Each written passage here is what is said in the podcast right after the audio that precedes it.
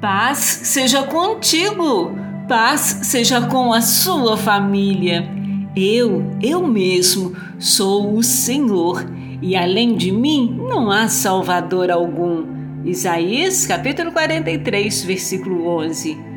Somente o Deus Todo-Poderoso é nossa salvação e libertador de todas as coisas.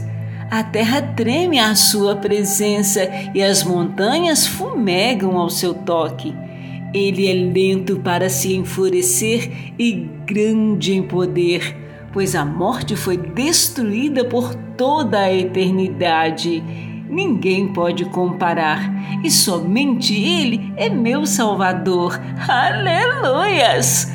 Toda a glória seja aquele que é o único Deus, nosso Salvador, por meio de Jesus Cristo, nosso Senhor. Glória, majestade, poder e autoridade lhe pertencem desde antes de todos os tempos, agora e para sempre. Amém. Judas capítulo 1, versículo 25.